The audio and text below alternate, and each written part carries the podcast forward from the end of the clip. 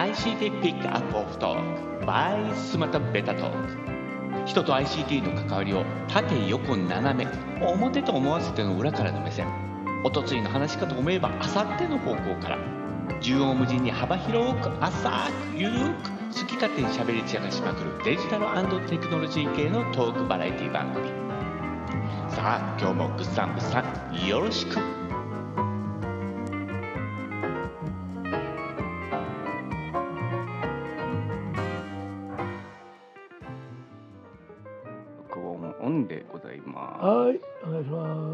はいはいはいはい。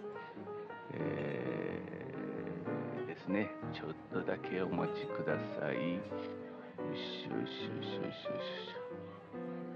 はい、えー、毎回この水曜日になると、うん、朝、おお今日だったみたいな感じで 時を切るという。いやいやいやいやですね。はい。いやいけそうですか？あ、大丈夫ですね。よしはいよし。ちょっとね、充電しながらで言ってますので、よし、できるかな？はい。えー、ということで、えーあ、まだ59分か。もうちょ、もうちょいかな？えー、はい。ということで、今日そちらどうですか、天気の方は。もう夏やね。もう暑い。暑いですね。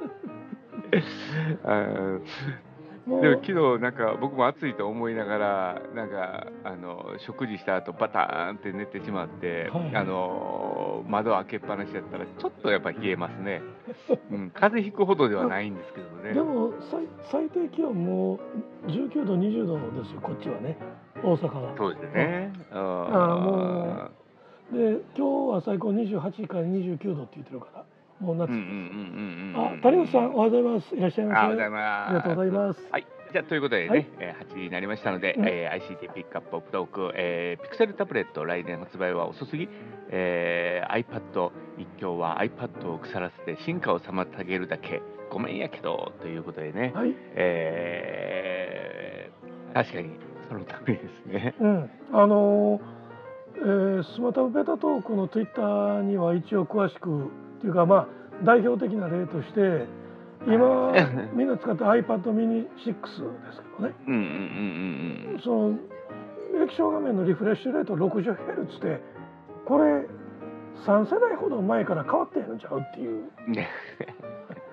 まあ2世代か。これ競争相手おれへんからですよ。もう事実上。はいはいはいはいはい。値段は新しくしたふりして値段は上がってるけどうんうんうん。でタッチパネルの反応速度も速くなってるとは言ってるけどうんうんうん。これあかんやろって思いますけどね、あの Google さんってね、なんかあれなんですよね、あのーああんまりそのスペックのとこっていうのは、うん。あの自分のところの部分あんまり気にせずに、あのえーファーウェイとかね、他のあのそのサードパーティーで出してるそのメーカーさんが、うん。えー、とハイスペックに持っていくっていう感じなんですよね。うん。うん、だからどっちかというと、ちょっと前のスペックでも、えー、と OS の力で、うん。えー早くするよっていう感じはゆかめないかなっていつもあの使いながら思ってますね。ううん。んやっぱり競争相手っていうか対抗がおらんとやっぱりあかんのよな。あーそうですね、まあ、あとはそこにね、あの予算を割いてやっていくのかどうかという、まあそのえー、とハードに本当に力を入れたいのかどうかっていうところの、あのき思いとかっていうのもやっぱりアップルと違うところなのかな、うん。アップルってやっぱりどっちかっていうと OS は言うてるけどもやっぱハードありきの OS かなっていうふうな、うん。うん、先に OS 考えるっていうよりか先にやっぱり使い勝手とかなんかね。ううんんあのユーザビリティあのそのハードのユーザビリティを結構考えた上でうんスタートする部分って多いですからね。まあ妥協点が高いところに置いてるっていうのはねあまあアうん。ップルらしいところではあるんやけれどもそれはやっぱりアップルユーザーのやっぱ期待値が高すぎんのよ。うんうん。みんなちょっと冷静に考えんとあのやっぱあかんのかなとは思いますよ。うんアップルでアうん。ップルとはいえ普通の会社のところもあるでと。感じやわな。そうそう。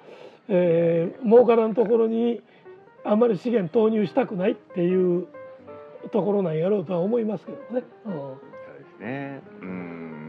まあまあでも本当にでもあのじ事実え現実のところで見ていったら、うんあのアップルの製品は 安定してるなっていうのは、まあ安定はしてますよね。うんねえうん、まあだって考えてみたら iPad、MacBook っていうねこのシリーズでいくと、あのそれを一つの製品として考えるとやっぱりあの使ってて不具合が起きにくいっていうのも確かですもんね。そうですそうです。うん。うん起き不具合が起きる言うたら大概がまあユーザー起因とかね、うんうんうんユユーザー側に原因があったりとかっていうのがあってでメーカーアップル自身の問題というのは直ちに無料で交換とかねうんうんうんうんやってきたっていうのがやっぱり強みかもしれませんね。うんそうですね。ああ、はい。まあまあそんな中ですね、うんうん今日ちょっとニュースを見てたらですね、はいはい。あのーカンヌうん。で日本人クリエイターが受賞してるんですよ。はいはい。見張りました？うん。見ました見ました。僕はしたけどこれえ？っていう感じでしたね。うん。えっ、とこのねカンヌで日本人クリエイターが、えー入賞したこれ何かっていうと、TikTok とこのカンヌが、そうそうそう。ね、あのオフィシャルパートナーに TikTok が入ることによって、うんうんえー TikTok ショートフィルム、えーの、えー部門ができたということですようね。ん。うん、であの実際に、えー、と受賞されたのが、うんうん。えっ、と誰だ？あれちょっと待ってよ。あれ？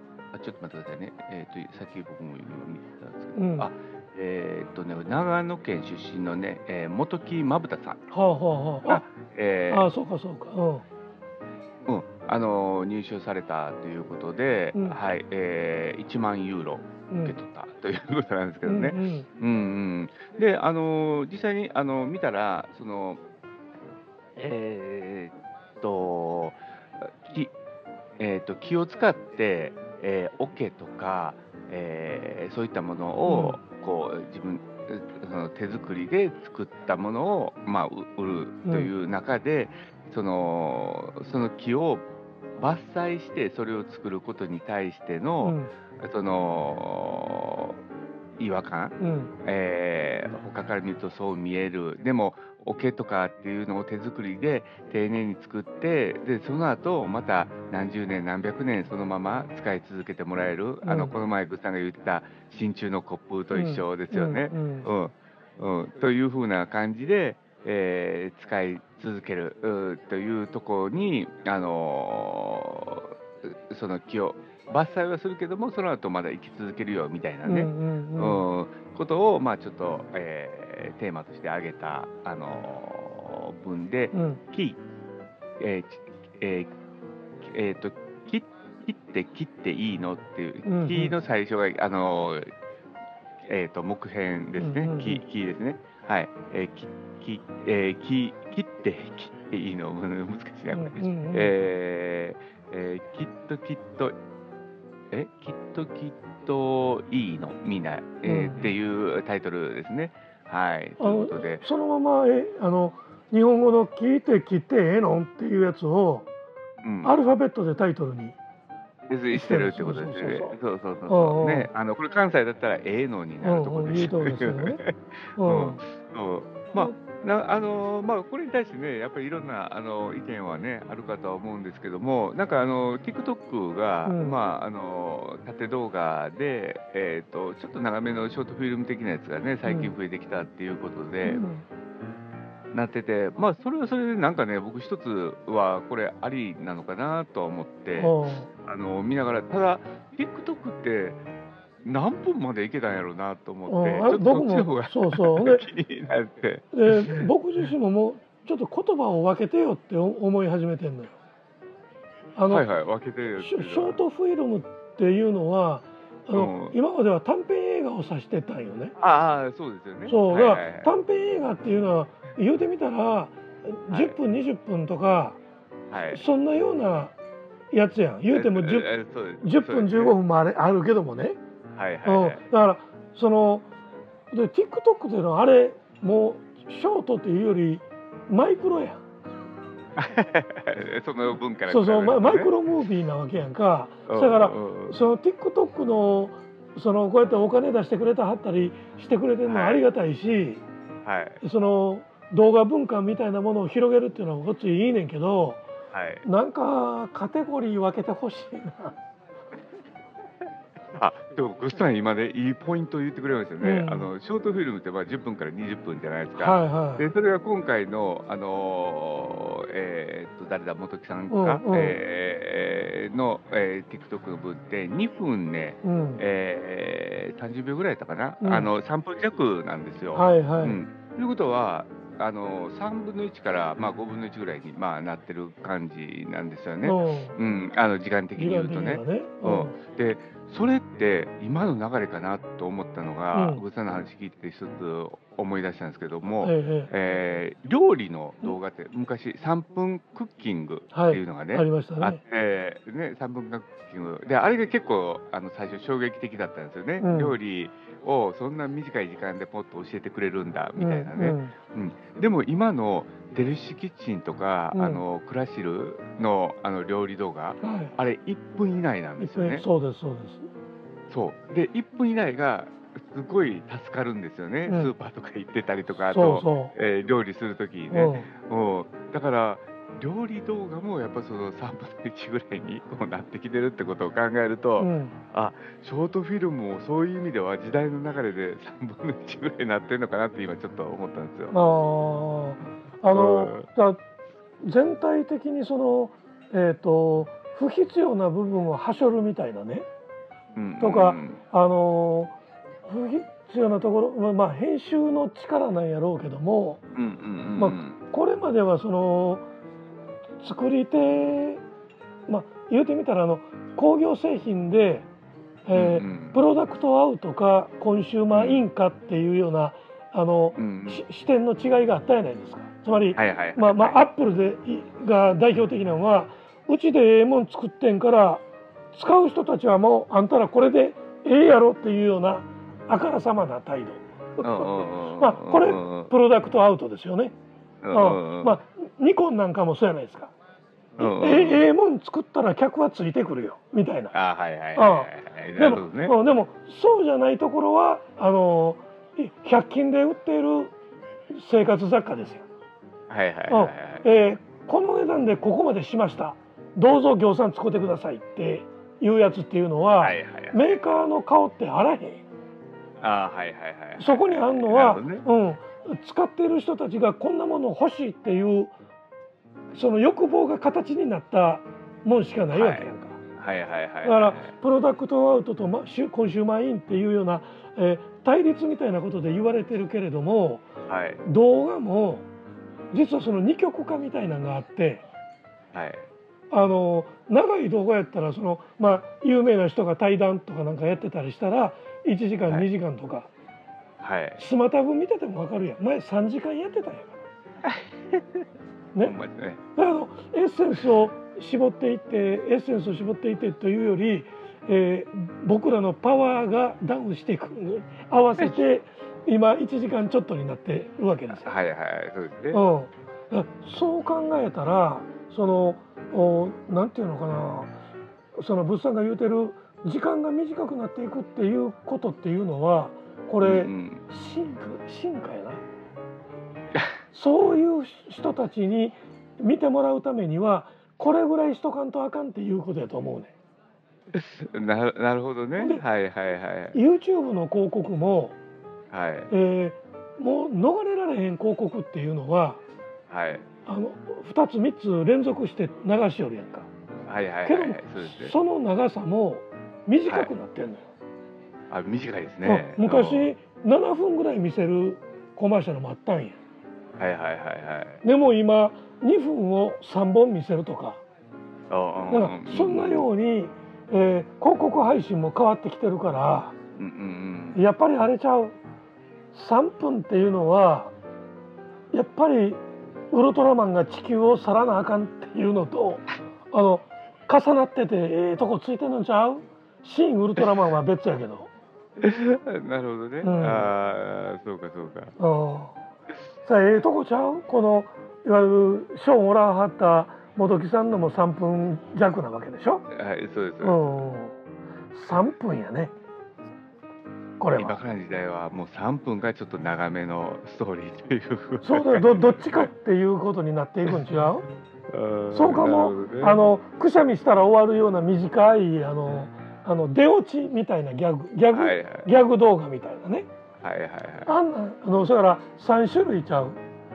とことん短いか、えー3分以内に収まってるかそれとも本格的に語って40分1時間みたいなやつ、うんうんうんううん。ん、だからそれは動画っていうものに関してなんかちょっと大きな転換点かもわからへんね。このカンヌでこんなことになったっていうのが。そうですね。うん。うん。でよう考えたらね、うんうん。カンヌでもう一つその衝撃的なことはね、あの縦動画じゃないですかこれ。はいはい、これはあれですよね。うん会場どんな感じで見てたんやろうなみたいなうんうね。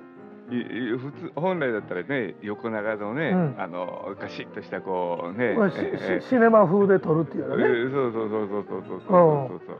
それがもう真ん中にちょこっと感じの、うんねうんうん、え。そうんあのまあその今言ってる切って切っていいのっていううんような作品もあればあのカンヌでこの間えっと日本の作品で撮撮ってアカデミーでも撮った「ドライブ・マイ・カー」っていうのあはあはいはいはい。3時間超えやん。だからやっぱりどどっちかになるんやろうな。ねうん、でまあでもドドキュメンタリーで僕見逃してしもてみ見たかったけど見逃したっていうのがあって、はい。えーボストン市庁舎っていうのがあのボストンの市役所やね。あはいはいはいはい。これをそこで働く人たちまたやってくるえーボストン市民のことをずっと捉えて、えー映してるっていうのが、あまあ、ドキュメンタリーであんねんけどこれも賞取ってんねんけど4時間やねん。ああはいはいはい。うん、だえっ、とそのやっぱりこれ2曲かって言うてええのか3曲かって言うてええのかあのー動画がやっぱり変わってきてるんやなっていうもう一く一括りにでけへん。そうですうね、ん。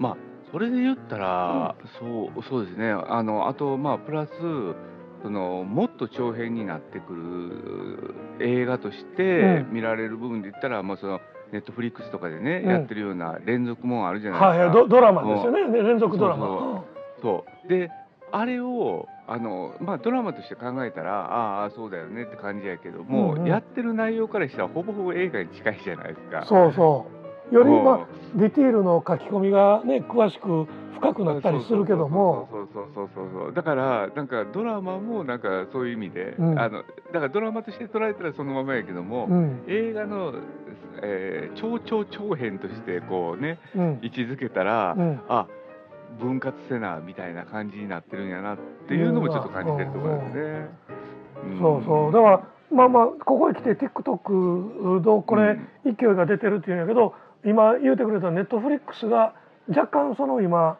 停滞気味になりつつあるっていうのもひょっとしたらまあ物産が指摘してたみたいに長いもんばっかりでいやあのシーズン1、えー8本9本10本あるよっていうようなことをやられたらそれずっと見なあかんやんっていうようなことにみんな飽き始めてんのかもわからんっていうところかもしれんね。うん。そうですね。まああの好きな人にとってはね、あの中毒性になるんでね、うん。全然 OK だと思うんですけどね。うんうん。だから、えー、とこの秋口冬ちょっと前ぐらいに、えーやってくるであろうあのゲーム・オブ・スローンの前日談、うん。うんハウス・オブ・ドラゴンっていうのが来るんですけど、うんうんそれゲーム・オブ・スローンと同じようなやり方でやったら多分、うん。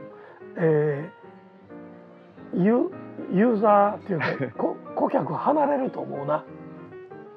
あなるほど、ね、よっぽどコアなコアなその、えー、何ゲームオブスローン信者は別にしてね、うんうんうん人たち人々はみんなもうそのな長く引っ張られるのにもうついていかんようになりつつあるんちゃうかなという気はしてるけどね。なるほど。いやね、ほんまに。だからまあちょっとね今回のこの受賞のニュースを見て、うんうん、ああまたね新たなこの流れが出始めてるんだなっていうのをね、うん、ちょっと思って次第なんですけどね。まあ、僕らはもうこれ今あの長さっていうことにフューチャーしてその、うん、あのお話は今しましたけど中身は SDGs なんよね。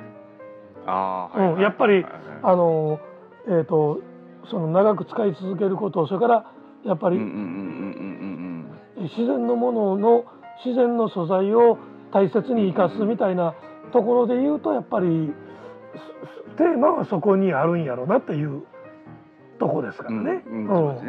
うん、だからなんかねあのー、もうその SDGs をねよく語る中でね、うん、うん、あのー、えー、木を伐採してはみたいな部分がね出てきたり海洋線がとかっていうね、うん、うん、その、えー、問題をねまあ取り上げるのはもうなんかすごいいいことだなと思うんですけどもね、なんかその考えがねなんかあの、え一極化というかね片方からしか見られないのがねいつもなんか見てて残念だなと思いながら。まああの、うん、メディアの取り捉え方もおうん、おかしいですからねあの、うん、えーと、山は切ったらあかんって山の木は切ったらあかんっていうようなとこへ偏ってしもたら、うんうん、山は痩せるから、うん、うん、干ばつせんとあかんし人が入って手加えんとあかんねんから。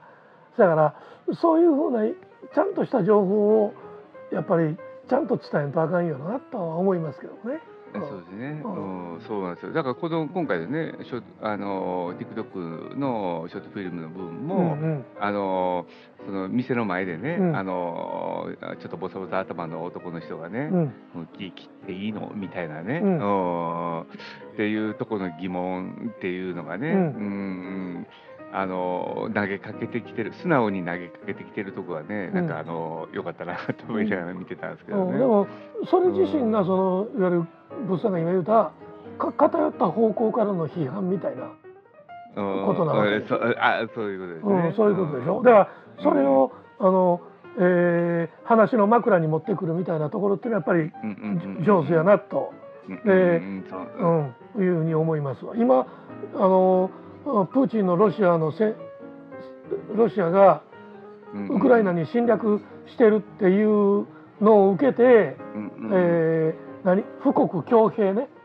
古い言葉の、うんえー、みたいなこと言うてるけどいやその富国強兵って、えー、武器を買うことやっていうふうに普通に思ってるアホが湧いて出てるからこいつ何にも分かってへんなっていう、うん、やついっぱい増えてるからね。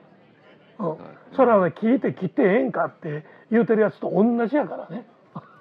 そうですね、うん、まあそのだからねなんかあの僕昔の言葉でやっぱ結構好きなんがやっぱ中庸っていうか、うん、その中を取るみたいな、うん、うん、あのこれってなんか、えーと、一見ちょっとねあの、えー、その優柔不断っていうかなんかその、あえっ、ー、となん なんて言ったらいいのかな、うんうんうん、なんかそのなんか意見持ってないの？みたいな感じでね言われることがよくあるんですけども、うんうん、いやいやそうじゃなくて、うん、その間を取ることによってバランスが取れる、うん、うん、っていう部分がね。そうそう。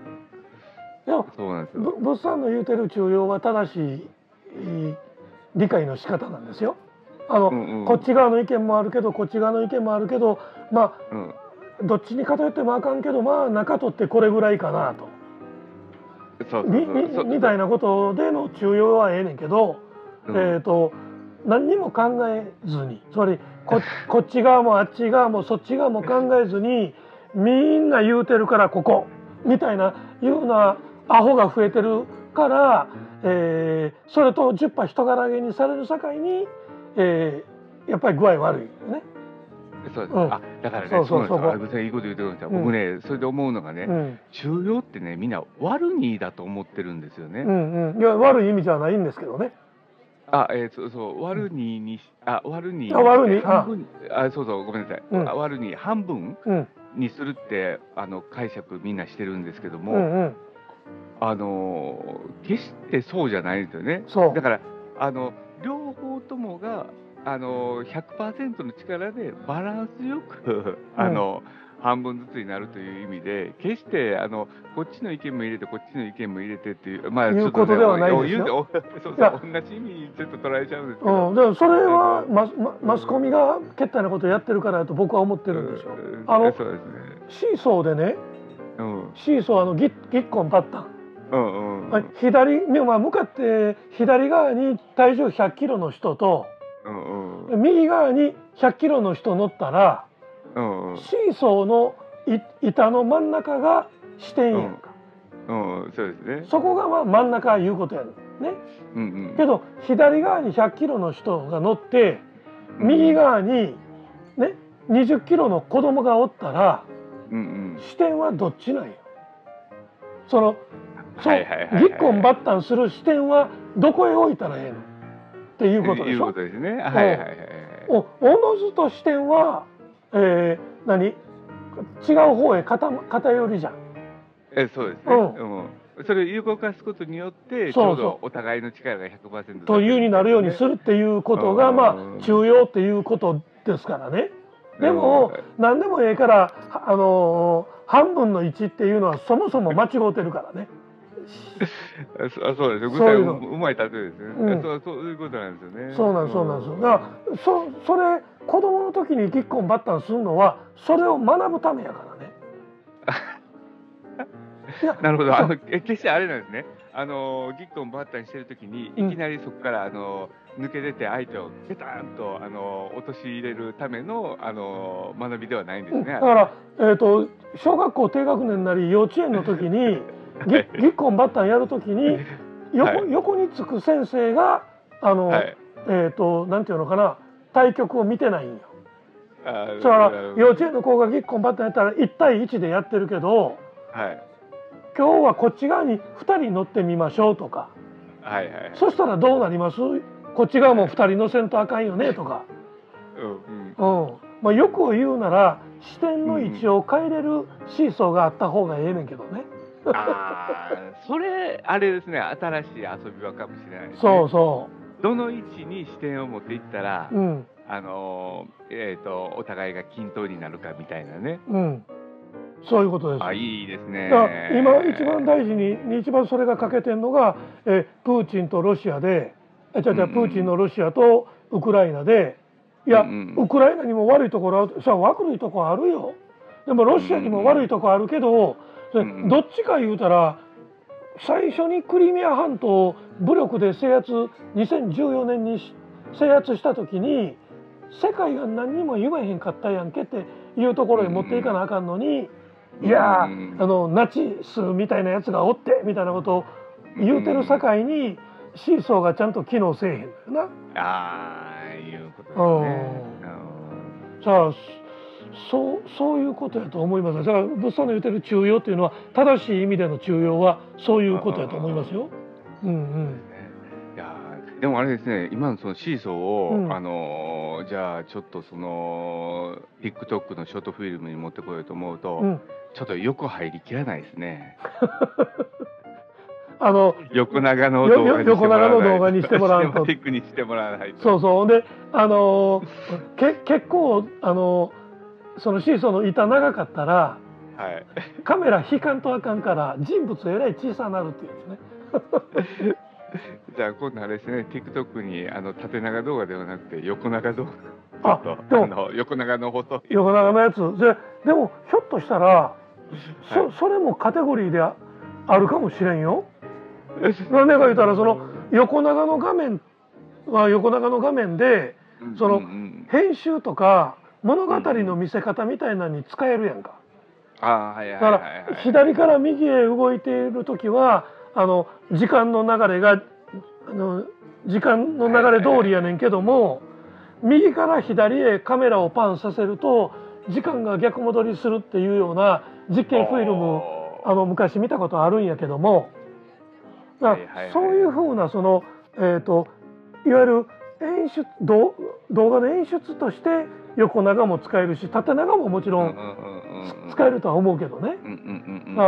そんなふうなどんどん表現の場として広がる兆しかなこれ。うん、ね。まあもともとねあのシネマティックのあの16対9になったのもね、うんうん、あのテレビと差別化をねやっぱ指したいっていうところが最初の出だしですもんね。そうですそうです。シ,、シネラマが出てきましたからね。うん、うん、そうですそうです。えー、まあせやけどちょっと、えー、ままたあのあれちゃいます？子供たちの夢は大人になったら、ユーチューバーになるねんっていうのがもう今影を潜めてるんですけど、えー、私は大きくなったら TikToker になるねんって出てくる。あれでもあんまりそれ出てこないですね。そう考えてみたらね。あだからやっぱあれかその作り込むというとこがね、うんうん、まあ子供たちまああの YouTuber 好きなのはねあのゲーム実況者のやつがあるから好きなんでね。うん、でしょうけどもね。うんそうそうでもなんかあのえー、なんていうのかなその動画を撮る人ってなった時に TikToker っていうのはなんか一つカテゴリーとしてねあるのはいいかなと思いますね。出てくるよね。うん。うん、でもそう考えたらまああのー、なんていうの？えっ、ー、とアップルには、うん、もうデフォルトで動画編集がついてるやんか、それもめっちゃ優秀なやつ。うんうんそうですね、うん。うん、けどもあのななんていうの？マイクロソフトのいわゆる Windows にも、うん、えー、なんか、えー、もともとついてる、えー、やつっていうのが、うんうんうん、パワーアップされるみたいなことをニュースで読んだんや。あの Windows 11、うんがまあもちろんデフォルトやけどもそこについてるその,、えー、でその動画編集ソフトが、えー、ちょっとそのパワーアップして良くなる、載せますよっていうようなことを、なんかニュースで見ましたけどね。だからそそういった流れも来てんのかなという気がしますけどね。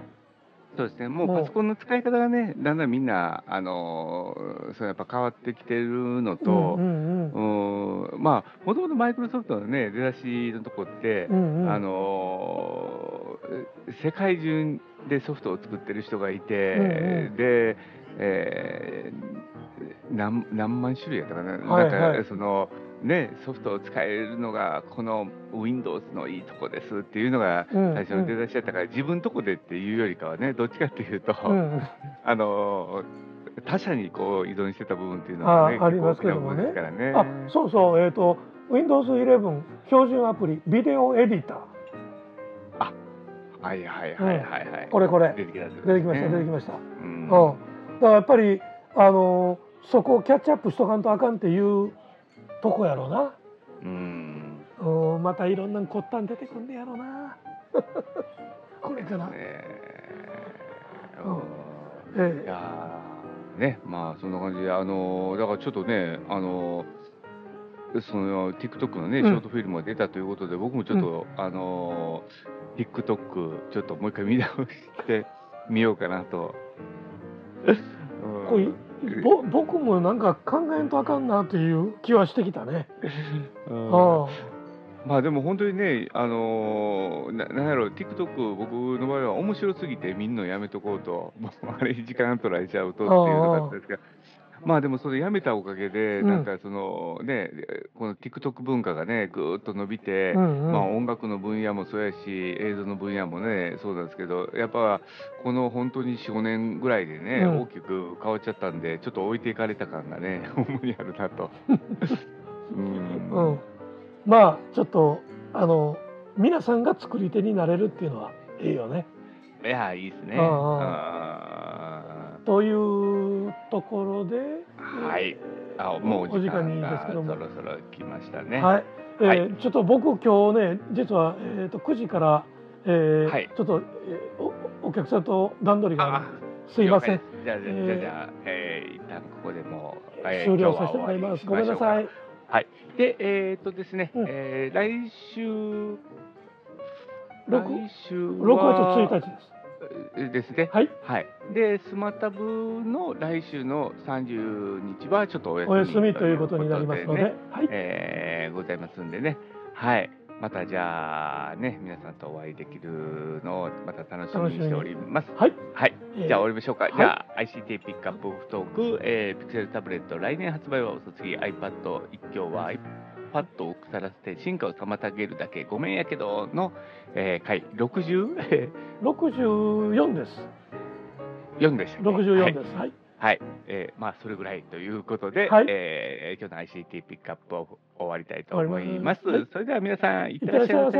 ありがとうございます。